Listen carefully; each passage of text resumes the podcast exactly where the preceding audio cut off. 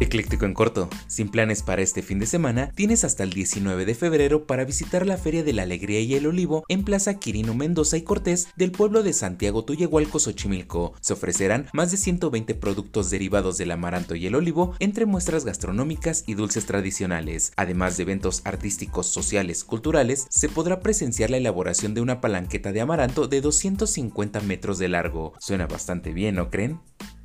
Por si te lo perdiste, en Ciudad Neza 200 pequeños empresarios y emprendedores del municipio llevarán a cabo el bazar El Coyote Enamorado, ideal para la celebración de este Día del Amor y la Amistad. Comienza hoy 10 y finaliza hasta el 12 de febrero. Podrás encontrar artesanos, joyeros, flores, dulces, peluches, repostería y diversos productos elaborados en el municipio. Visita el bazar en el Paseo Cultural Nezahualcóyotl ubicado en Avenida Pantitlán entre Ángel de la Independencia y Avenida Adolfo López Mateos, Colonia evolución. Vaya, vaya, si dan ganas de llevar a tu enamorado o enamorada.